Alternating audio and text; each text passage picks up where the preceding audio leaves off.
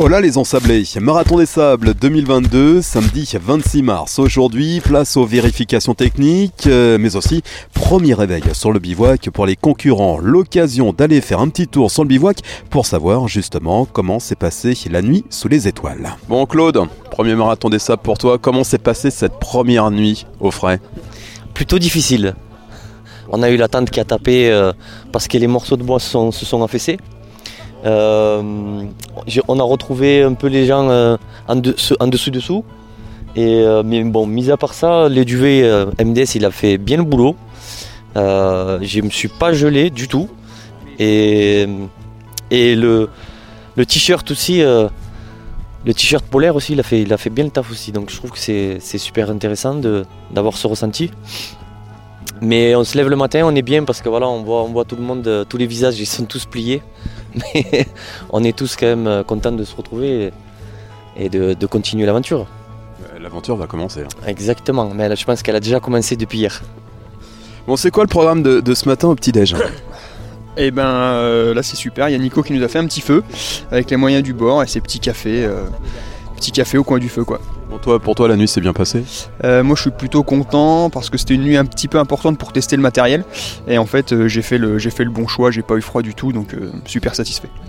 Bon, Nico, en revanche, toi, t'as eu froid? Ouais, j'ai eu froid, moins que ma femme, mais j'ai eu froid, j'ai eu froid aux pieds. Mais bon, j'ai dormi en caleçon et pieds nus. C'était peut-être pas la bonne, la bonne technique. Raconte-nous un petit peu. tu cours pour la première fois avec ton épouse là. T'as réussi à l'entraîner dans cette aventure au final bah écoute, euh, c'était euh, l'envie que j'ai eue dès que je suis rentré euh, de mon dernier MDS et je voulais qu'elle participe à ça. Et puis elle n'avait pas envie. Et le temps faisant, on a pu aussi aller courir l'année dernière en Tunisie, dans le Sahara tunisien. Et je crois que l'expérience lui a plu. Et quand je lui ai proposé un soir de venir au MDS, elle a dit oui.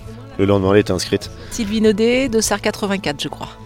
Euh, Sylvie, tu es en train de, vérifier une dernière fois ton sac avant les vérifications techniques? Et eh ouais, De le vérifier, de me rassurer et puis euh, bah, de, ouais, de, contrôler quoi, qu'il manque rien. C'est un peu l'angoisse aujourd'hui? Non, hyper sereine. Comment s'est passée la nuit tiens, pour toi? Euh, Pour moi, la nuit a été très très chaude, dans le sens où j'ai eu très chaud. Et puis au petit matin, c'était un petit peu plus frais, mais plutôt pas mal. Et puis ce qui m'a très qui m'a surpris, c'est le silence du désert. Je m'attendais à avoir un bruit ambiant euh, un petit peu toujours constant et ça n'a pas été le cas du tout. Pour toi, c'est la première fois ici? Ouais, c'est ma premier, mon premier, ouais. Qu'est-ce qui t'a poussé à venir courir ce marathon des sables? Je présente euh, Philippe là, qui est caché tout au fond là-bas. Philippe, monte frimousse. c'est lui qui nous a embarqués dans cette aventure. Et puis voilà, on est là. Et puis on est des coureurs euh, réguliers de course à pied.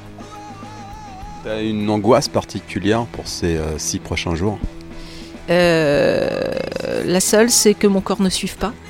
Euh, et puis les conditions météo.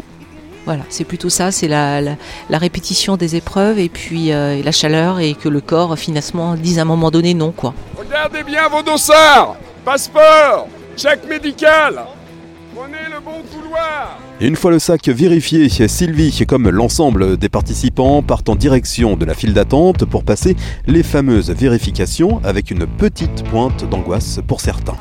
De l'ECG, c'est ça. Alors on vérifie le certificat médical qui est donné par l'organisation, qui doit être rempli par leur médecin, et un électrocardiogramme.